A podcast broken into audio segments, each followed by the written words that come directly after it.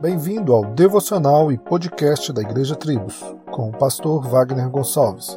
Visite o nosso site www.igrejatribos.com.br.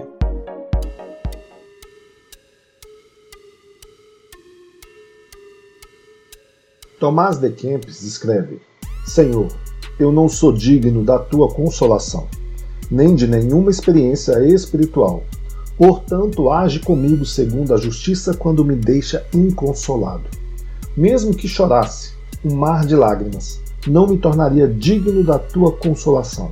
Sou antes digno de ser castigado por ter muitas vezes te ofendido gravemente de muitos modos. As Escrituras nos mostram uma certeza no Salmo 51.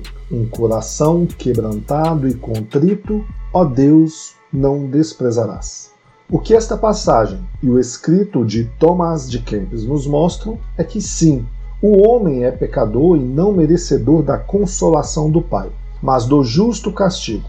Porém, a Bíblia nos mostra que um coração que produz frutos de arrependimento e que olha para o pecado e reconhece que este é a causa da separação entre Deus e os homens, reconhece a necessidade de um redentor que nos salva de todo o pecado. E esta foi a obra de Cristo no madeiro, recebendo em si a punição que nós merecíamos. Neste dia, arrependa-se, olhe para dentro de si, volte para Cristo, busque ao Senhor de todo o teu coração.